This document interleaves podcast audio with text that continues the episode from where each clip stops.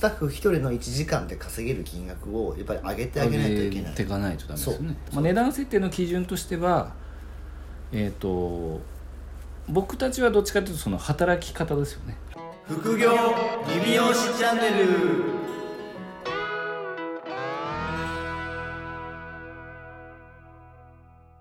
僕そういえばあのはいお盆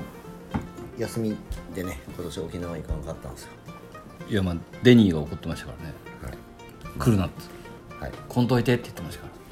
そうなんですよらはい行く気満々だったんですけどはいまあ結構面倒くさいけどキャンセルしてはいで飛行機をねあ飛行機もキャンセルできたんですよあなんか言ってましたよねはい変更してで300な何日以内にまたあそうそうそう使えってやつねそうそうそうでまあ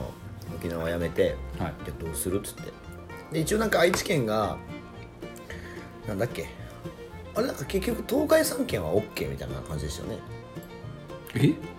あれ違ったっけいや県をまたぐ移動はダメなんじゃないですかあれそう24日ぐらいまであそうか明日も明日までぐらいですよあねそうかなんかまあそういうふうに聞いててで愛知県だったらいいのかって話だったんですよ愛知県だったらいいんですよ、謎の理論だなと思って、はいじゃあどうするってなってはまああのラグーナっていう施設がねいはい、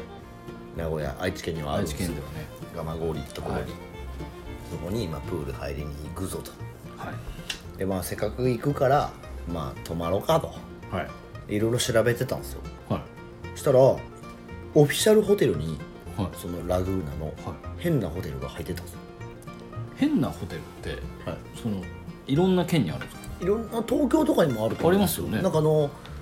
なんだっけ受付も人いなくてはい AI っていうかなんかオペレーターっていうかなんかそのはあはあなんていうんですか無人なんですよへえで東京にあるとことかだと多分外国人用にうん全部漫画とかだったりするんですよ、はで入り口がもうなんかもう全部漫画になっててでその廊下も漫画がずっと書いてあるんですよ、読みながら行くみたいなへえすげえだから外人とかそういうのめちゃめちゃ興味あるから、うなんか好きな漫画があるところの部屋をなんか予約したりみたいななるほどっていう感じのちょっとなんかこうホテル業界ではちょっと有名になったんですようね、あれん確かそうですねそうで一回行ってみたいな別に漫画じゃなくていいからっていうふうで調べてたらラグーナなんかあったんですよログの中にあるんですねはいでもう本当普通に変なホテルっていうタイトルじゃないですか、はで調べたらそこはなんかやっぱ子供が来るから、いうんあの T レックスがいましたねあ恐竜そう恐竜がいっぱいいてで T レックスのお母さんとうんなんか多分娘かな、はいはいはが受付してま したでお父さんは横にいたんですよい動いてるんですか動いてますもうなんか AI で多分普通になんか吠えたりとかああはでその受付してる恐竜はいあむ娘とお母さんはなんかリボンしてあめっちゃ丁寧にこうこうこうこうってやってくださいみたいなしゃしゃべるよるんですか喋り寄ります こんにちはとか言ってってすごいなであなたのお名前を入れてねとか言ってってああすでやってで一応なんか無人だったんですけど、まあ、コロナ期間だから、うん受付の横に一人女の人いてああ一応検温あとーなるほど消毒とそういうのはなんかもちろんね、うんあのやってましたけどで本当はだからそのなんかロボットみたいなやつがちゃんといて、うん多分なんかその部屋になんかいろいろ持ってきてくれるんですけどそれは多分なんかもう多分期間的にやってなかったみたいなあ通常だと本当無人なんですかね無人だと思いますよだからすごい画期的なホテルでもなんか作りはなんかすごいなんかホテルっぽくなかったっすようんなんかなんだろうなあれなんて言えばいいんだろうなんかペンションのなんかでかい版のみたいな感じででなんかうんよ2人部屋を2個取ってあってつ真ん中つながっててああ行行き来してみたいなで部屋にも恐竜のやつでなんかタッチパネルなんか遊ぶやつとかあったりとかしてめちゃくちゃいやよかったんですよ変なホテルちょっと行ったらちょっと泊まってほしいですどうか他の県の なんかすすげえなでなんか一応そのマニフェストみたいなの書いてあって、はい私たちは変わり続けますみたいなうん書いてあったんですよだからまあ時代に合わせてどんどん変わっていけるっていうのはだからまあ今っぽいホテルだし確かにまあでも流行るんだろうなと思ってうんあそこに泊まりたいっていうの結構みんないるんですよそうなんですねなんかよく名前は聞きますけどそだからあそこに泊まってみたいってなるんですよね変だからまあ、今ので聞いて一回泊まってもいいかなって思いますもんでねすよね、うんだからもう T レックスが受付してる時点でそれ一回なんかねストーリーにあげたいじゃないですか、うん確かにそんな感覚だと思いますでもままた行きたいなと思いました、うんすごいなんか別になんかすごいサービスが良かったとかなんか無人ですもんね無人なん ででもなんかその無人だからがゆえにうんなんかすごいなんかかかしこまらなくてよかったああまあその動線がちゃんと考えられてるんですよねそうなんですよだからすげえなんか面白かったですよねだから逆に変なホテルにまた行きたいって子供も言ってましたからなるほどだからオフィシャルホテルが3つぐらいあるんですけどだって僕鵜飼さんのストーリーを見る限りはもうユニバーサル・スタジオに行ったのかなあと思っでてまもしたそよんねなレベルですよ、うん本当に恐竜めちゃめちジゃュはラいシック・パークホテルかなねそうなんですよだからすごい良かったんでぜひ一回変なホテル皆さんね近くにもしあればは行ってほしいですねい紹介者割引あるんですかいやないっ すいやでもなんか革新的だったっすよね本当にあのなんか、へホテルの概念ってちょっとなんかねビジネスホテルっぽいイメージじゃないですかだからうんああいうところって、全然違ったんでいや本当に変なホテルを勧める回ですか今日はえそうです変なホテルを語る回ではなくなくええ今日はまあ質問というか僕とかも時々時々というかよく聞かれるやつをちょっと2人で話そうかなとあ、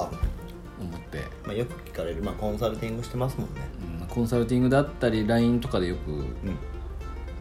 あの言われるんですけど、何系ですかえー、と料金設定ですああなるほど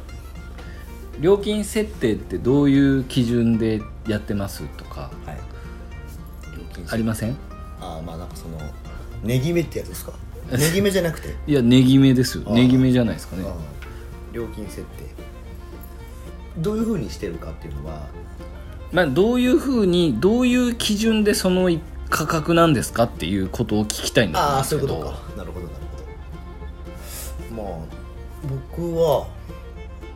一応僕3店舗あってけどはい知っ てますよ知ってますよ3店舗ともちょっと料金設定違うんですよはいはいまあでもそれが正しいと思うんですよ僕ははいだからな何どどんういうこと 料金いやだから基準ですよだからそあ基れ準だから3店舗いや今言ったことそのまま返しましょうかだから3店舗あって料金違うんですよっていう基準が聞きたいんですよだかあそういうことらはいなんでってなんでってことですなんで3店舗違うんですかってことですあそういうことですびっねくりした急になんかしらばっくれるから急になんか何っていうそのあまあ一応、はい一応そのなんかまあ若干そのなんかやりたいことが3店舗で違って、はいはいコンセプトが違うそうと違うそういうこと聞きたいんですよだからそういうことですよだか面白いねら、はい、なんかなんで急に教えない感じになったんですか今あはいーえっ、とねなんだっけ、えっ、とあそうそう3店舗違うんでそのコンセプトがちょっとやっぱ少しずつ違うんで、うんうんうんで一番その最後に出したところっていうのはまあえっ、とより上質なお客様を取るっていうところにしたんで、その2店舗他の2店舗とはちょっと違ったブランドサロンにしたかったんでもう少しこうなんだろう、えーお客様のその質が高めの人たちが集まっても満足できるような感じにするためには、まあ過去の2店舗よりはやっぱりハイグレードな、ハイグレードなはいまあ、一応アモンドっていうのはね、はいえっ、と何語だっけなフランス語かフなランス語じゃなかったはです、い、で確か上質なっていうイはいメージなんで、なんでまあそれをまで叶えられるようなまあメニュー設定にするために、えっとまあ時間どんだけの時間で、えっとお客様に喜んでもらっていくらもらうか、はいで利益ベースとして、まあ、これぐらい残したいからっていうので、えー設定した金額が、えー時間単価で1万だったんですよ。はいはい1時間ですそう1時間で1万円をいただけるメニュー組にまあ一応してでもう他もう他の他の店舗は一応時間単価8000円で一応てしてあるんですよで1時間で一応8000円といただいても、えー、とお客様に一応ちゃんと喜んで満足してもらえるような感じのっていう部分で一応メニュー決めはしてやりますで真ん中が一応8000円になる感じになってるんで、うんまあ、松竹ワイン全部なってるから聞いたことあるなそれはでもその1店舗目のはいねぎめって、はい多分そこまで考えてないと思うんですよ考えてないです1店舗目のは違うんですよ僕が譲り受ける時の、はい前のか前職あそうそ所う属してた会社のそうです値段をそのまま最初は引き継いだんでそうですよねでそれが嫌だったんではい上げるためにメニューを改定したんで,、はいはいでその時はだからそのなんだろうしゃその、まあ、いわゆるその数をこなしていくのが、はいはいはいまあ、メインだったんでそれをまあちょっと下げてで、まあ、もう少しこうスタッフのゆとりと,、うんえー、と残るお金と、はいその働き方に対した対価っていうのをちゃんとうんうんもらえる設定をしたいなっていうので一応変えていくっていう流れになったんですよそうですよねだから,、まあ、だから一応だからまあ今はもうだからなんだろうまあ社会保険とか、はいはいはいろいろそのあそうるですじねゃないですかはいまあそういったその福利厚生を充実させるためにはスタッフ一人の1時間で稼げる金額をやっぱり上げてあげないといけない上げてかないとダメですそうよねってなるとまあもちろんセットメニューになるだろうしそうなれば、はい、アップセルをするのもやっぱり最初からメニュー化されてれば、えー、といいだろうっていうことで、え1時間の、まあ、時間の中で得られる利益っていうのをちゃんと決めてもちろんだから1ヶ月のやつも決めて、うんえーメニュー決めは一応値段値決めかはしてます、でも1時間でそれこそ本当8000円とか1万円男性で取れたらいかなり高いですよね、高いと思いますよ半倍ぐらいじゃないですか下倍手したら倍ぐらいだと思いますで初期設定を高めにしたんで、でもそれでもやっぱりもちろんだからねあの集客とかの話も大事なんですけど、うんそれでもちゃんとお客さんが集まるような感じには一応できてるんで、うんそのニーズは全然あったんですよなんか最初その高い高いよねみたいな、高いけどちゃんとしてるねっていうお客さんの声とかは実際あるんですかありますよありますでそのなんだろう一番最初の値段だけでやっぱ見られると高いんですよ、うんだけど実際にその来て来てカウンセリングしてやってる内容をちゃんと体感してもらうと安いな変わるんですよね、おーっていうような感じに一応できてるんでだからまあ、まあ、本当だからあのホームページに表記してある金額だけ見たらうん多分あのあそこだけ切り取ると多分高いんですよ男性からしたら高いですねそうで男性のその例えばねそうなんですよ今まで行ってたとこに比そうべたらだけどやっぱりその来てもらったタイミング 来てもらってちゃんとその一連の流れを体感してもらうとおこれでこの値段なんだっていうっていう感じに一応まあうちの場合は今なってるんでそこ、値決めは一応なんでそういう、まあ、利益とか、はいまあ、時間単価とか、はいまあ、労働対価、はいえー分配率とかをちゃんと踏まえてはい一応今に至っただと出ますねほら そうあれほら2店舗目出したじゃんはいはいはいはい1店舗目はもうなんかちゃんと途中から変わったじゃないですか変わりましたねで2店舗目もだって値決めちゃんとしたっしょ2店舗目はまあ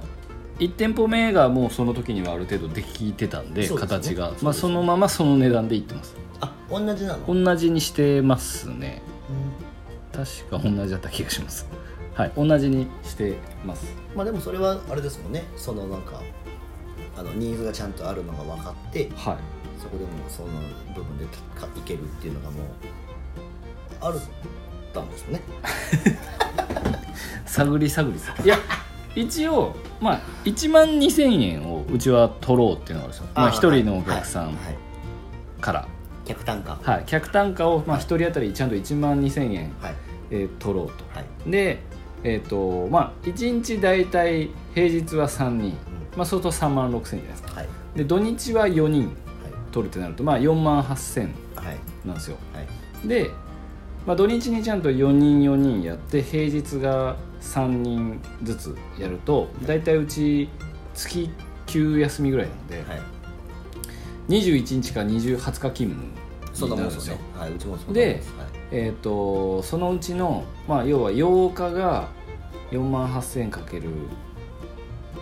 8日になるんですよ、はいまあ、だから32万とか3万ぐらいですね、はいで平日が残りで多分12日間か13日間ぐらいあるんで、まあ、それが3万平均だと大体確か80ぐらい80ぐらいになるんですよ、で、まあ、大体月で、まあ、85万から、まあ、90万ぐらいを、はいえー上げましょうよっていうところがあって、まあ、だから、ね、値段は34回変えてるんまあそうでですすけけどど、はい、今は、まあ、1万2000をちゃんと取ってはいで、まあ、大体70人ぐらいかな月70人ぐらいで1万、まあ、80万から90万円をやりましょうと。なるべく1年以内にやりましょうはいというふうにして今の値段設定になるほど至ってますねで大体まあ利益がお店でこれぐらい残るようにっていうふうにはなってますね、はい、なんで結構まあ僕たちもそうだったんですけどその前のお店の値段で最初やるじゃないですか、まあそうですまあ、普通に考えた基ら準がそこですからねあとはまあ周りのお店の値段設定とか、はいいまあ、いわゆる相場感で、はいはい、やるはいのがまあほとんどだと思うんですよ9割方うん独立される方9割方そううんだと思いますけど、まあ、値段設定の基準としてはえっ、と僕たちはどっちかというとその働き方ですよね、はいどれだけ利益とかを残したいかっていうところから逆算して、うんじゃあこの値段取るならこのメニューにした方がいいんじゃないかっていう考え方ですよねはやりたいことっていうのはそんなに含めていないかもないかもしれないですねだから今はもう、はいはい、なんで値段設定の基準でも聞かれないですかなんで料金設定どれぐらいにしたらいいですかみたいな、あまあそれはまあ、よく僕僕たちほとんどの人に多分単価上げた方がいいですよ単価上げた方がいいですよって言うじゃないですかはい僕たちの僕たちに聞いてくださる方ってほぼほぼ僕たちより単価低いじゃないですか、まあそうですねはい、でちょっと困ってたりとかは単価上げろ単価上げろって言うじゃないですかいそうですねはい、どれぐらいがいいですかって言われるとまあ決めちゃえばねあとはそこに何を組み込むかが確かに結構見えてくるんではいまあいくら欲しいかをまず決めろって話ですね急に 急に厳しい、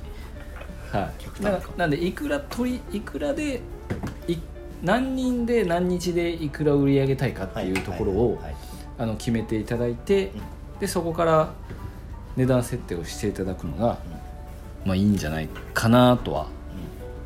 思いますね、まあ、逆に地域で一番高いお店とかっていう売り出し方もあると思いますあし、まあ確かにはまあでも欲しいそのね売り上げと、うんさっき原さんがまあ言ったような感じが多分分かりやすいんじゃないですかみんな、いうんまあ、スタッフがね鵜飼さんも僕もいるんではそこのねそのなんでこのなんでこれを売り上げこんだけがん頑張れとは言わないけど、なんで売り上げこれぐらいやらないとダメかっていうのを説明するのにある程度指標がいるじゃないですか、まあ僕たちの場合まはあ従業員がそうそうですねいるんで、はいはい、であだからなんでこのマニュアルをやらないといけないのかっていうのを説明するときにいやこれぐらいの期間でこれぐらいの売り上げでこれぐらいの単価でいかないといけないからこのマニュアルでやってくださいっていうのを多分話してるんで、まあ、そういうことですよね。そういうことですねなんでまあいいんじゃないですかはい、なんで料金設定は、はいまあ、料金設定の基準は、まあ、た確かにあるんですけど、んまあ、お金をどれぐらい残すかはい会社にどれぐらい残すか個人にどれぐらい残すかっていうところから逆算するっていうそうですねのが、まあ、一番分かりよいそうですねかなと、まあ一番分かりやすいと思いますそれがはい、なんで相場で決めない方がいいですね相場はもう見ちゃダメですよ、相場見るとその相場のね下行こうと思っちゃうんで そうですちょっとお客さんが来なくなるとすぐ安くしたくなっちゃそうんうでなんねですそうなんですよ、だからまあその辺はまあまあだからちょっとずつ手こ入れしていくしかないですよはい、だから高いのがいいっていうことでもないいやです本当よねそうです、はそうあとはまあだからその時間の単価も見た方がいいんでいうんだから利益が多く残るなら別に全然値段安くてもいいと思いますしね、そうですよは1000円カットでも別い、全然いいと思うんですね家賃が0円だったら全然いいですそうですそうですまあ、っていうような感じそうですかねはい、はい、まあ、ご参考になれば いいかなとそうですねとりあえず変なホテルにみんな行ってくれとそういうことですね了解しましたはいはい、ではあの引き続き副業理美容師チャンネルではご質問と、ねえーレビューの方お待ちしておりますので、はいえーどしどし、えーお寄せください、えーそれでは来週またお聞きくださいさようさよなら